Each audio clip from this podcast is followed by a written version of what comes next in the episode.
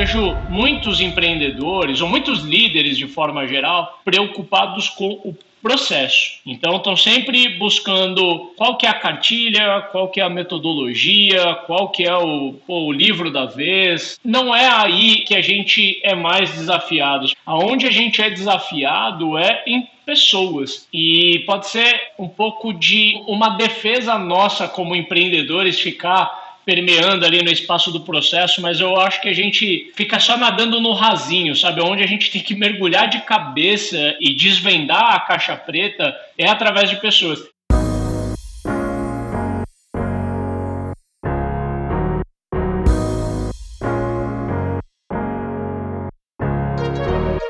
Olá, seja muito bem-vinda e muito bem-vindo ao Startup com VC, que é o podcast no qual a gente conversa sempre com um empreendedor que está na linha de frente, montando uma startup de destaque. E durante a conversa a gente tenta ter um papo franco, dando luz nos bastidores, entender tudo que deu certo, tudo que deu errado, entender a trajetória do empreendedor, dos principais desafios que ele ou ela enfrentou durante o período de construção da sua empresa. Essa segunda temporada do Startup com VC é focada no tema de vendas, então a gente aprofunda um pouco nisso, tenta entender máquina de vendas, canal de distribuição, como a empresa conseguiu os primeiros clientes. A gente adora esse esse tema. Vendas é um assunto super interessante, mega multifacetado, multidisciplinar e toda startup tem que vender. Então é um tema que interessa para todo mundo. Deixa eu me apresentar, eu sou o Felipe Manzano, eu sou o responsável pelo Equitas VC, que é um fundo de venture capital focado em startups em estágio inicial. O nosso convidado de hoje é o Ricardo Correia. O Ricardo ele é fundador e CEO da Hamper. A Hamper é uma empresa que ajuda outras empresas a automatizarem o processo de geração de leads, para que essas empresas vendam mais, com menos esforço, já abordando abordando potenciais clientes que têm a ver com a proposta de valor dessas startups. O Ricardo ele é um especialista em máquina de vendas, ele trabalha com isso, né? A empresa dele ajuda outras empresas a vender mais,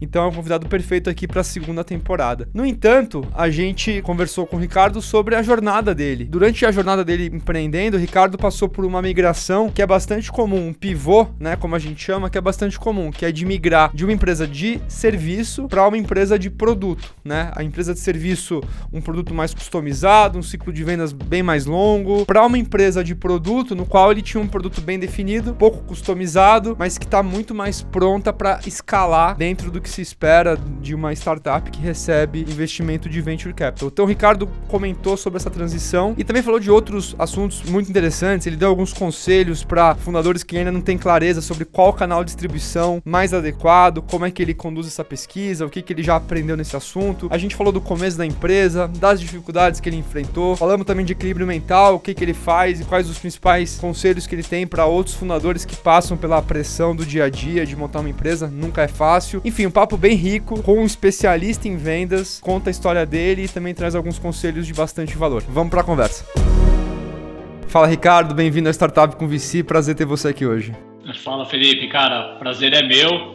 Espero que a gente consiga contribuir aí com um bom conteúdo para a audiência. Não, vai ser legal. Você é um cara que tem formação em publicidade e propaganda, mas já trabalha bastante tempo com venda B2B. Da onde que veio esse interesse por venda? Eu acho que vale começar comentando que a minha vida acadêmica, ela tem pouca participação, para não dizer pouca relevância na minha carreira, na minha vida profissional. Eu fui aquele perfil de aluno na escola que era aluno problema, né? Problema para os professores, né? eu ia muito mais para a escola para socializar do que para aprender. Na minha época, isso era bastante recriminado ainda. Hoje parece que é mais natural, existem escolas que até endossam, mas na época eu era meio que problema para os meus pais, para os professores e tal. E depois, muito mais velho, eu fui entender que a minha dificuldade era muito mais de, de aprender com o método de ensino do que propriamente um desinteresse pelas coisas, né? É, eu caí na publicidade um pouco por acaso, né? Por um direcionamento, assim, era evidente quem me conhecia me falava que eu tinha que trabalhar com comunicação, com coisas do tipo, e o que estava no meio do caminho entre comunicação e algo que me alçasse para uma carreira dentro de empresas era publicidade, não era tão formal quanto a DM, mas também não era um curso para ser ator, que era o que me recomendavam. Mas enfim, e aí caí por acaso na publicidade. E o que foi bom foi que através da publicidade eu consegui um estágio logo no primeiro semestre em marketing, dentro de empresa de software, que foi o que eu vim fazer o resto da minha vida. E aí tô há 15 anos nessa. E ainda sobre faculdade, eu fiz todo o curso de faculdade vivendo uma frustração com a latência que existia entre o que eu estava aprendendo na faculdade e o que eu estava executando na prática, né? Eu tive oportunidade de desde cedo trabalhar em empresas pequenas que eu acredito que estavam à frente do seu tempo. Então eu estava trabalhando com marketing digital já há 15 anos atrás, vivendo geração de leads, vivendo inbound, outbound, inside sales, muito antes das coisas terem essas nomenclaturas e tinha uma frustração grande porque não era nada disso que eu estava vendo na faculdade. A minha história com vendas, ela começa junto com a carreira em marketing, né? Embora eu tenha trabalhado sempre de forma direta com marketing, indiretamente eu já trabalhava com vendas desde o início, porque dentro de uma empresa B2B, marketing e vendas estão diretamente ligados ligados, né? Um presta serviço para o outro, então eu sempre estive dentro de áreas de marketing que eram entranhadas dentro da área de vendas. Leia-se assim, né? Ao meu redor fisicamente estavam os vendedores, então eu vivia o dia a dia da área de vendas durante os anos que eu trabalhei, digamos assim, como colaborador de empresas. Depois, quando eu empreendi, eu tive que aprender na marra a vender. Eu tinha uma predisposição, digamos assim, né, para vender, acho que uma facilidade pela facilidade de comunicação, de me expressar e como eu empreendi com marketing, que era o que eu sabia, na verdade eu vendia algo que eu conhecia muito e isso me facilitava para vender. E aí, muito a grosso modo, foi assim que eu caí de forma mais direta em vendas. E aí eu vivi as dores, putz, eu posso dizer assim, empreendendo eu já fiz um pouco de tudo dentro da área de vendas. Eu já gerei leads, eu já vendi, já fiz muita reunião comercial presencial, eu já fiz onboarding, customer success, depois eu fui líder do time de vendas, depois líder do time de revenue como um todo. Então, tem um pouco de vivência, acredito eu, com cada cadeira aí dessa área. Mas o que me introduziu foi mais ou menos isso. Não, eu queria puxar esse gancho porque você falou que a tua primeira empresa foi uma empresa de marketing que você teve que vender e você meio que caiu de cabeça. A minha pergunta justamente essa. A tua primeira empresa era uma empresa com um aspecto de serviço, era uma empresa de consultoria, né, que tinha essa característica de ser uma empresa de serviço, produto altamente customizado. A Hamper, né, que é a empresa que você toca hoje em dia, é uma empresa de produto, comportamento muito mais escalável. Por que, que você decidiu migrar para produto? Foi uma coisa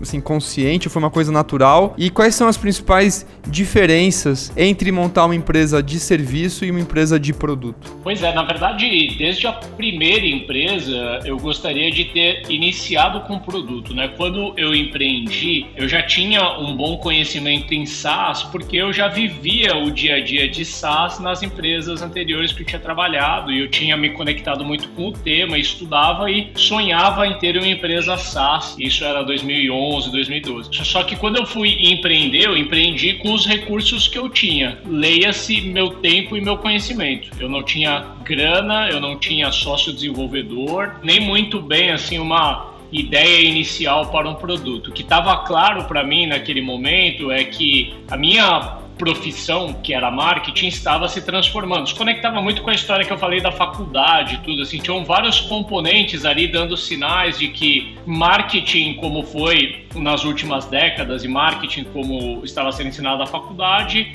tinha um tempo limitado e estava surgindo uma nova indústria e eu olhava para fora e já via isso como uma realidade. Isso me gerou uma uma euforia e eu queria empreender porque eu tinha conhecimento, digamos assim, com o novo marketing e ainda havia pouca gente ocupando esse espaço. Isso me encorajou a empreender, eu fui empreender com serviço, eu tinha um, digamos assim, um networking reprimido, eu tinha demanda de clientes ou de empresas que queriam me contratar e juntando tudo isso, veio a oportunidade de empreender no primeiro momento com serviço. Desde o início, o plano era em algum momento desenvolver produto, mas naturalmente a empresa de serviço ela começou a crescer e a gente começou a ter clientes, ter equipe e ter problemas para resolver. E aquele plano de ter um produto foi sempre ficando para depois. Eu acredito que isso acontece aí com muita gente. E curiosamente eu acabei vendo a minha oportunidade em marketing passar, porque Nesse meio tempo, eu acredito mais ou menos na época que eu empreendi com marketing, foi na época que surgiu a Rock Content, a RD, players grandes desse mercado que realmente conseguiram grandes projeções nesse espaço. Como eu fui com serviço, eu vi a limitação de escala me cobrou um, um preço alto, né? E alguns anos depois eu vi essas empresas levantando rodada e acontecendo de fato, e a minha empresa estava ali ainda patinando para atender algumas dezenas de clientes. Isso foi muito legal porque eu acho que essa frustração, embora eu não goste muito da palavra, eu acho que é uma forma de expressar, foi essa frustração que me motivou a continuar procurando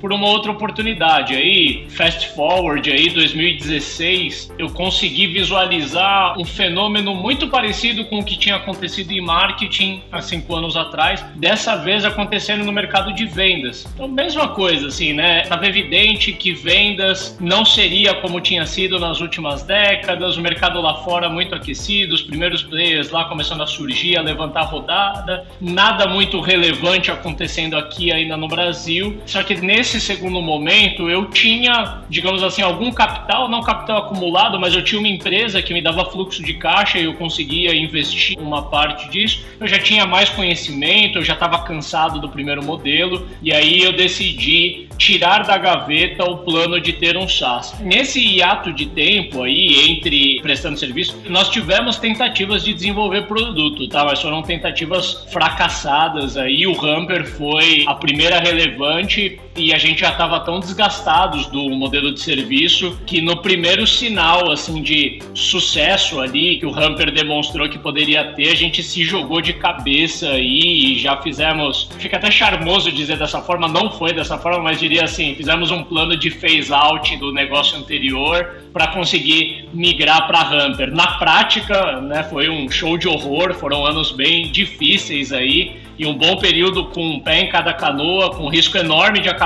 caindo na água e não ficando com nenhum dos dois. Tudo deu certo e a gente conseguiu, a partir de um certo tempo, se dedicar 100% na Hamper. E teve uma pergunta que você emendou na outra, né? O que, que muda? Putz, muda muita coisa, né? De uma empresa de serviço para uma empresa de produto. Eu acredito que o principal fator é a escala, né? É quando você vende serviço principalmente serviço de alto valor agregado, você vende conhecimento e conhecimento que possivelmente está detido na mão de poucas pessoas. Não é conhecimento fácil de replicar e foi aí que eu tive a minha maior dificuldade, né? Ficou claro para mim que aquele conhecimento que eu tinha acumulado em anos, talvez uma década de conhecimento, era muito difícil de replicar em um jovem que tinha acabado de ingressar no mercado de trabalho, que era o que eu tinha condições de contratar e a gente tinha muitos gaps aí para conseguir fazer essas entregas nos clientes. E na medida que eu me distanciava dos clientes, problemas começavam a acontecer e aí a gente acabava sempre trocando um cliente pelo outro, né? O esforço de trazer um novo cliente era para cobrir aquele que já estava mal atendido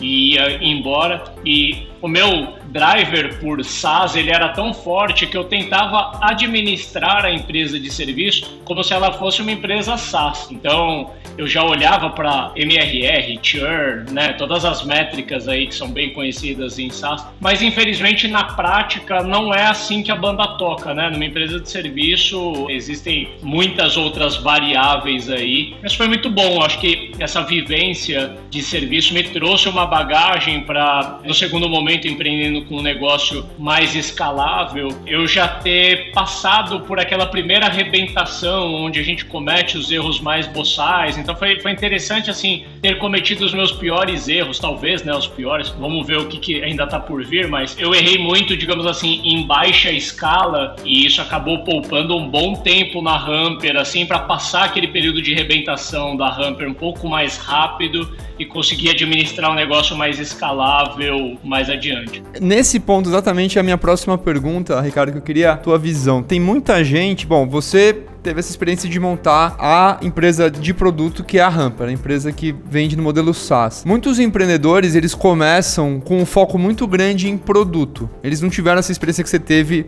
anterior na empresa de serviço. Então, muita gente tem esse foco gigante de desenvolver um MVP ou de montar o produto e esquece um pouco, é comum a gente ver isso aqui bastante, de testar o canal, né? E isso é absolutamente fundamental também, porque sem um canal você não consegue vender um produto. Minha pergunta é a seguinte, do ponto de vista das vendas iniciais, quais os teus conselhos para quem está começando? Como é que, tendo um produto mínimo, como é que você testa e escolhe qual que é o melhor canal para você tentar distribuir aquele produto? Cara, esse é um ponto bem interessante de destrinchar, porque realmente, né, assim como você comentou, eu vejo bastante empreendedor colocando ênfase em desenvolver o MVP e só depois que esse mínimo produto está pronto e funcional e entregável é que ele vai se preocupar com canais de distribuição ou com estratégia de go-to-marketing, quando essas duas coisas elas deveriam andar juntas. Sem querer, a gente acertou nisso na Hamper. Eu acho que foi muito mais por necessidade do que propriamente por eu não tinha naquela época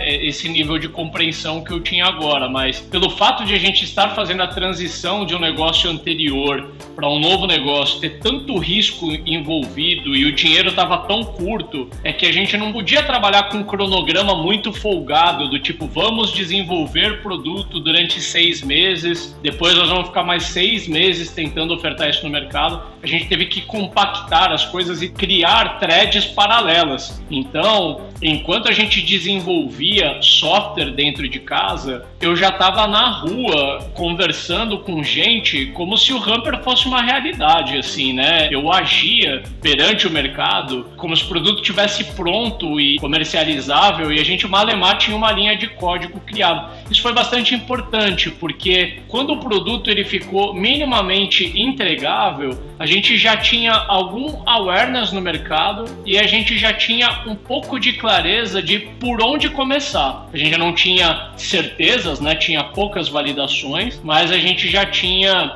um bom direcionamento. Então, sendo mais direto ao ponto, eu, eu acredito muito que produto e go-to-marketing andam de mãos dadas e precisam ser desenvolvidos em conjunto. Mais do que isso, um produto bom com um canal de vendas ruim gera um negócio chumbrega, assim como o contrário também é verdadeiro. Agora, quando produto e go-to-marketing conectam muito bem, é exponencial. Principalmente quando você consegue usar alavancas do produto, né, no canal de distribuição e por aí vai. Se eu fosse dar um conselho para empreendedores, eu daria dois, né? O primeiro é esse cuidado na timeline das coisas de não enfileirar um com o outro, porque um não é necessariamente dependente do outro. Você pode é, é, trabalhar com validações de go-to-marketing muito antes antes de o produto estar pronto. E aí, sendo um pouco teórico aqui, eu acho que os conceitos daquele livro Traction, né, que apresenta aquele framework chamado Bullseye, ele é muito prático, né? Ele é muito funcional, porque o empreendedor ele vai se deparar com pelo menos 20 canais que ele pode escolher. Ele precisa confiar um pouco na intuição dele na hora de organizar, né? Acho que a gente pressupõe que o empreendedor ele está entrando no espaço que ele minimamente conhece e aí ele pode confiar um pouco na decisão, na, na intuição dele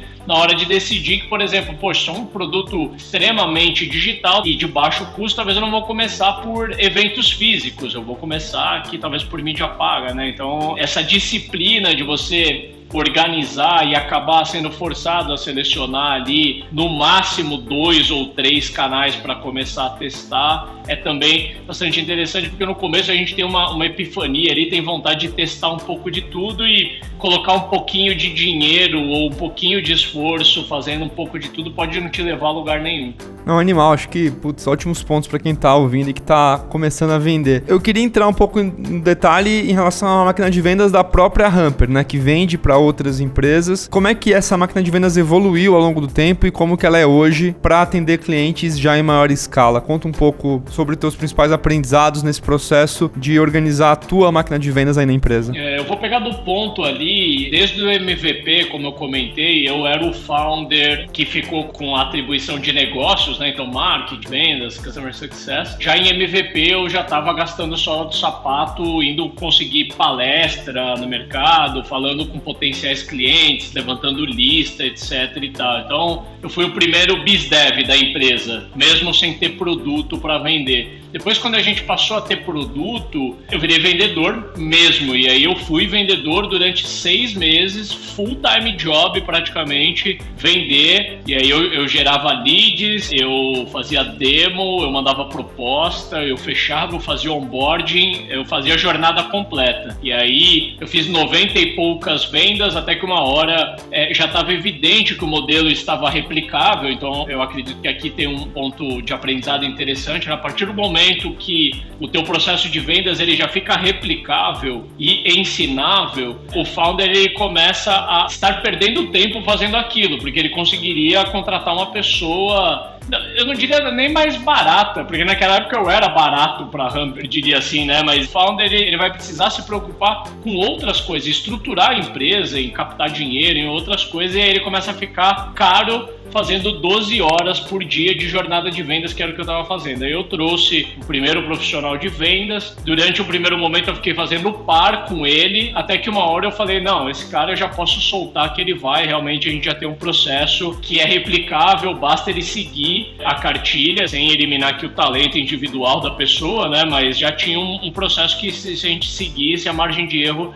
era pequeno. É, eu fui estruturando uma posição por vez. Começou por vendas, logo em seguida Customer Success, e aí a gente já ficou com um processo minimamente especializado, né? uma pessoa vendendo e a outra cuidando dos clientes ativos. E aí isso foi crescendo, veio gente de marketing, depois SDRs, e aí o processo já ficou especializado em quatro etapas. Cada área acabou crescendo individualmente também, então no segundo momento já não era um vendedor, eram três, e depois eram cinco, isso foi análogo nas outras áreas também. Hoje eu acredito que são umas 30 pessoas mais ou menos distribuídas entre essas posições o meu papel ele se foi transformando no tempo, né? De vendedor, depois eu fui customer success por um tempo, depois diria assim, líder de um squad pequeno, depois talvez um papel mais para head de vendas, depois um líder de revenue como um todo, até que hoje na Hamper cada área dessa tem um líder dedicado e aí eu realmente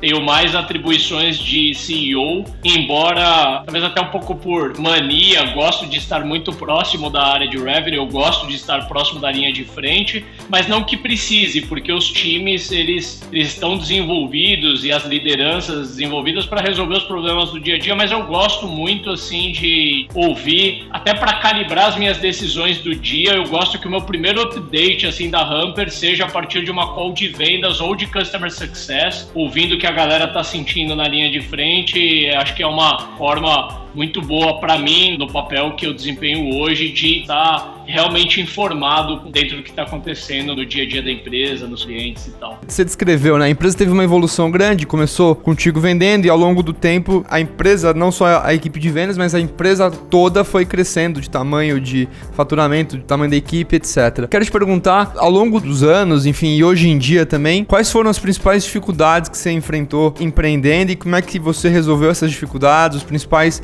aprendizados de execução que você teve durante todos esses anos de experiência? Eu acredito que a minha vida é muito mais fácil hoje na Hamper do que era na SciTI, né? Isso é um parêntese bastante interessante de fazer. A SciTI era a empresa de serviço, né, de marketing que eu tive antes da Hamper. Porque lá, além de o negócio não escalar e aí ter todos os problemas inerentes da falta de escala, né? Eu tinha dificuldade para reter talento, eu tinha um índice de cancelamento de clientes muito alto, para citar alguns desafios, existia o despreparo de quem vos fala aqui, que é, era empreendedor de primeira viagem e aprendia errando, com erros que me custavam tempo, me custavam dinheiro, me frustravam. Junta isso também com a prepotência que eu tinha, porque eu era um profissional de marketing que daria para enquadrar assim como um bom profissional, mas eu era um bom profissional de marketing, eu não estava validado como um bom empreendedor. Então, para mim era muito difícil lidar lidar com os problemas. Eu acho que os desafios do dia a dia me frustravam ainda mais por eu acreditar que eu era muito bom e que eu não deveria estar errando nas coisas que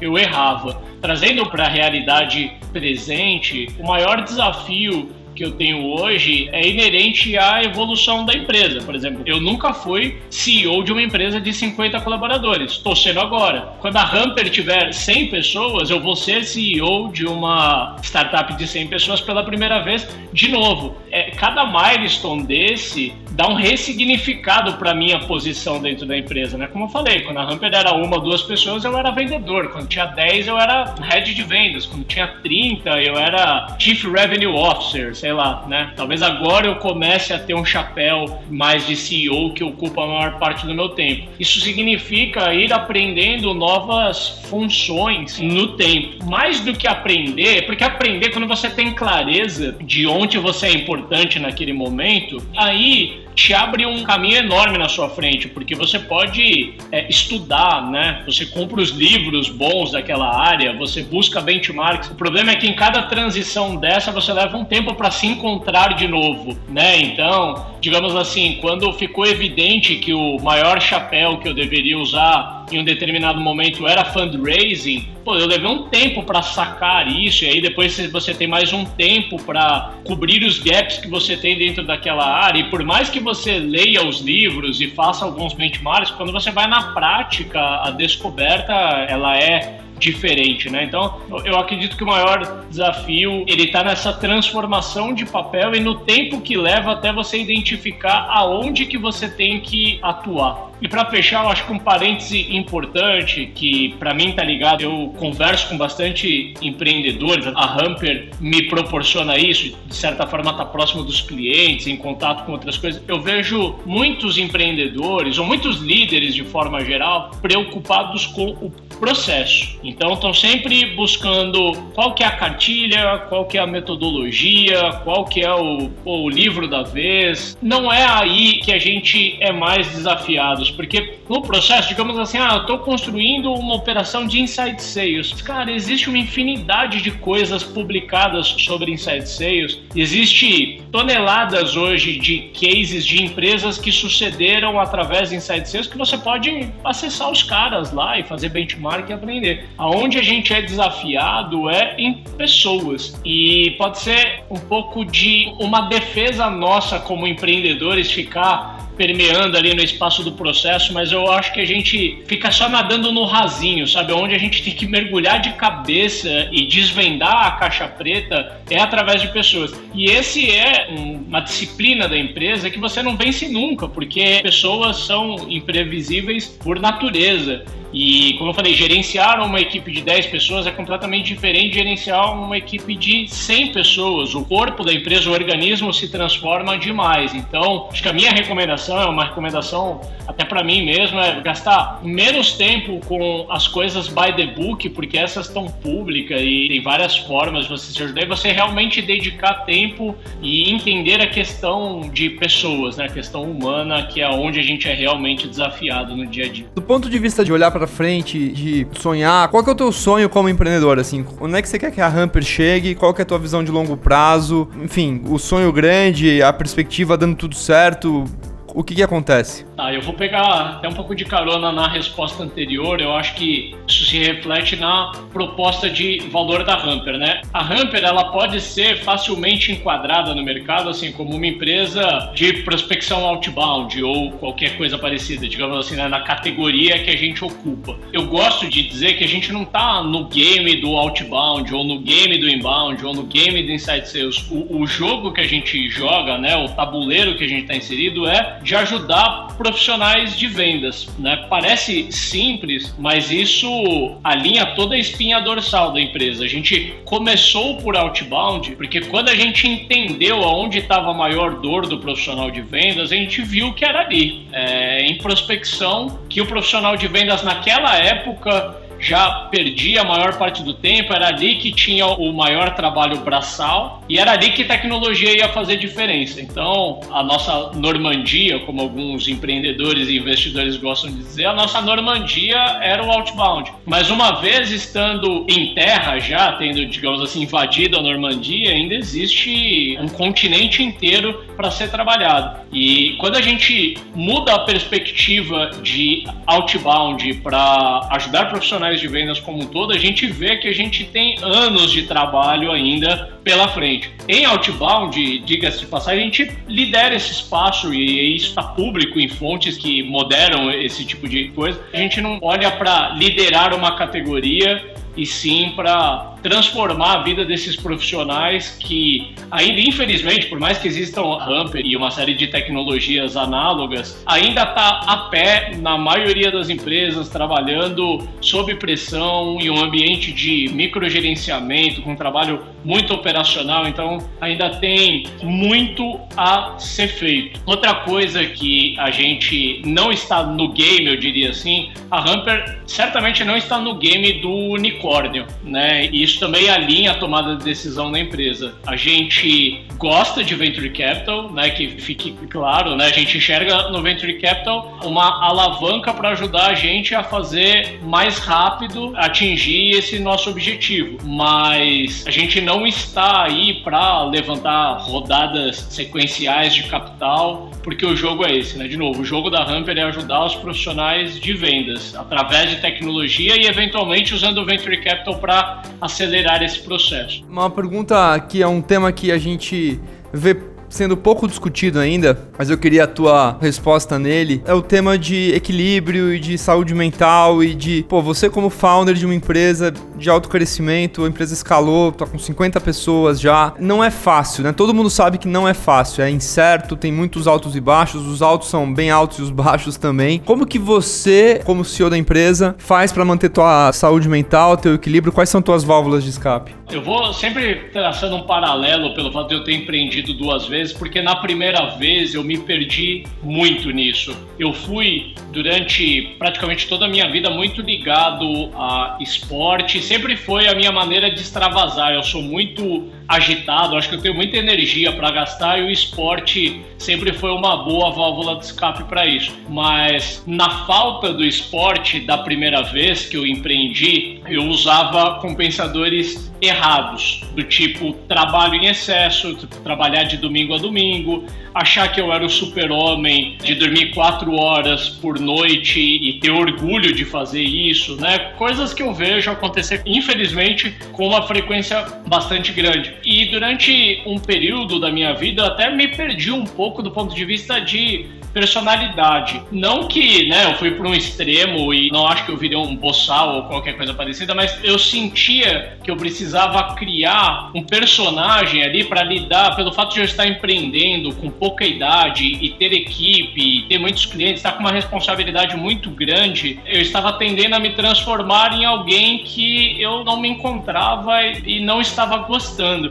Isso veio com uma série de efeitos colaterais, tá? É, essas noites não dormidas e a, a má alimentação e os maus hábitos já estavam me cobrando, mesmo com menos de 30 anos naquela época. Na segunda vez, com a Hamper, poxa, eu vi a oportunidade de fazer diferente, eu vi que eu não precisava, na verdade, ser aquele personagem e não seria trabalhar 15 horas por dia que faria diferença, desde que eu soubesse fazer aquilo com qualidade. Um parênteses importante, quando eu empreendi pela primeira vez, eu já tinha um filho, terminei a, a empresa já com três filhos e iniciei a Hamper já com três filhos, então eu sempre tive uma demanda também por família bastante grande. E durante muito tempo, muito focado no trabalho, eu precisei conscientemente deixar isso de lado. E isso também foi algo que já pela Hamper, quando eu, mesmo que intuitivamente elaborei as premissas para mim de trabalhar na Hamper,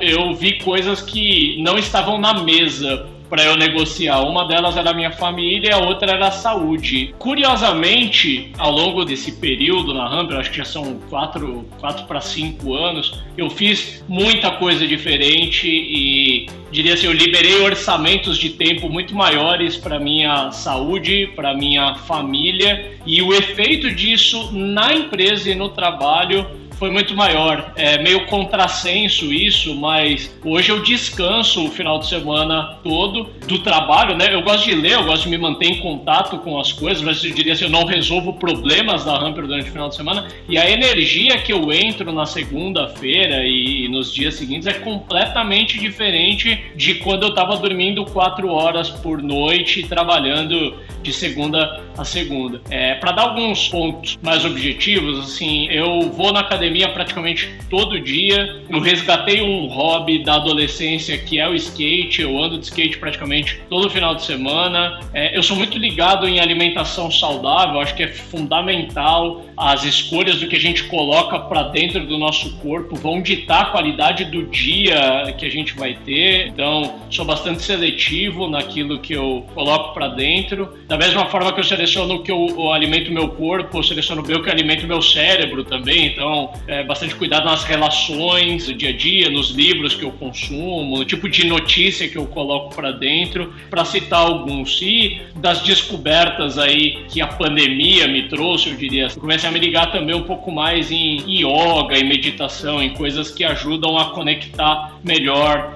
corpo e mente. Eu fiz durante muito tempo muita coisa para a mente, muita coisa para o corpo de formas separadas e tenho achado incrível você encontrar conexões assim entre corpo e mente. E tenho conseguido evoluir bastante nesse espaço nos tempos. Pô, animal. Animal a resposta e acho que vai beneficiar bastante gente que tá ouvindo e que tá, às vezes, na dúvida sobre como agir. Se tem que ser super-homem ou se tem que reconhecer as fraquezas e encarar elas e acho que com a tua resposta fica bem claro qual que é a melhor opção. E cara, nessa parte final da nossa conversa, eu queria te fazer algumas perguntas curtas para entender um pouco mais as tuas referências, a tua formação cultural, que o que te levou até hoje aí como CEO e fundador da Hamper. Primeira pergunta é qual foi o livro mais importante da tua vida? Se eu for escolher um, eu colocaria A Revolta de Atlas da Ayn Rand, que eu li. Tive o privilégio de ler muito jovem ainda e foi um, um ponto de inflexão na minha vida, foi o que me provavelmente me encorajou a empreender e, poxa, é algo que depois eu li todos os outros livros dela e acho que,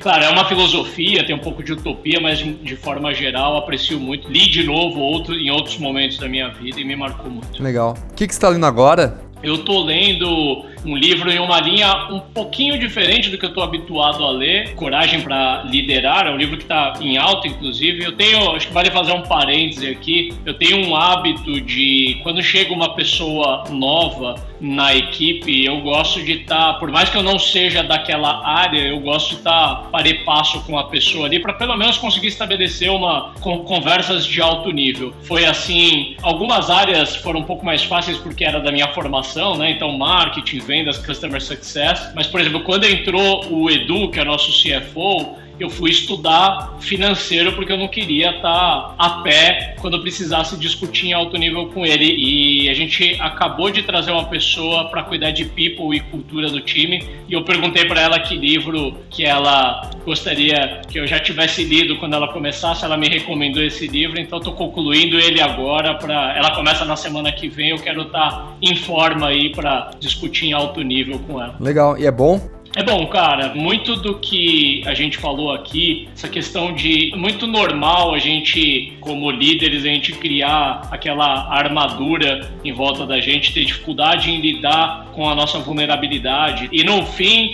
nós somos pessoas, tudo se trata de pessoas e existem outros caminhos e que bom que hoje tem mudado, né? Eu acho que aquela história até um tempo atrás era muito comum a gente reconhecer e buscar ser o tal do super-homem, né? Pô, tenho que dormir pouco, trabalhar muito. Esse era, é, esse era o status quo, eu diria assim, né, do, do empresário, mas isso afastava, isso criava, assim, de um lado os empresários, dos outros as pessoas que trabalham para esses empresários. E hoje não, não, dá para dizer que não existe mais isso, porque talvez a, a realidade da bolha que a gente está inserida é um pouco diferente da realidade do grande mercado por aí. Mas isso está mudando, está mudando numa velocidade muito grande. Não é uma tendência, né? Não é algo que ah, é a coisa da moda. É cada vez mais daqui para frente as novas gerações que estão entrando no mercado de trabalho e que têm opções de onde elas vão querer investir parte da vida delas, né, a jornada delas, tudo, elas não vão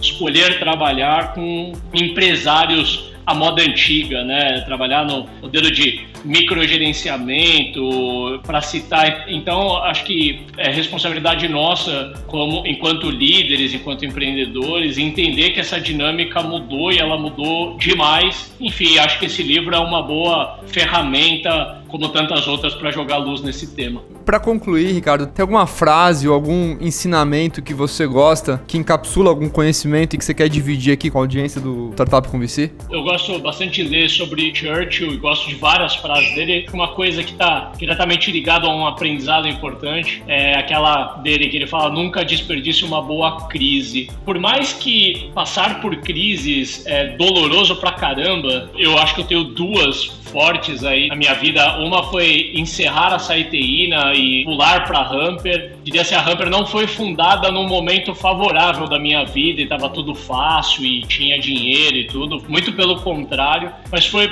muito importante ter passado por aquela crise e foi uma crise que não me afetou só no financeiro, me afetou no emocional também. Realinhar todos os meus hábitos, tudo que a gente falou aqui, né, para eu abandonar aquela prepotência que eu tinha de de empreendedor de primeira viagem estar muito mais aberto aos aprendizados, de eu largar a mão de ser tão dono de verdades absolutas e, e sair da minha zona de conforto e entender mais a fundo as pessoas, só para citar algumas das coisas, para mim foi fundamental eu ter passado por uma crise, porque se tudo tivesse continuado dando certo para mim, naquele modelo workaholic, sendo um gestor com a guarda levantada lá em cima e tudo, todos esses anos passaram e eu continuaria tendo ainda aquele jeitão. Então, foi na crise que eu pude. Foi difícil, eu sofri, doeu, não foi pouco tempo, mas não fosse a crise, eu não estaria aqui, acho que tão energizado aí tocando a Hamper, tão conectado com a missão que a gente faz, tão conectado com o time que a gente tem e certamente tendo uma vida infinitamente melhor do que eu tinha naquela época. Então, devo isso à crise, por isso aí a escolha da frase.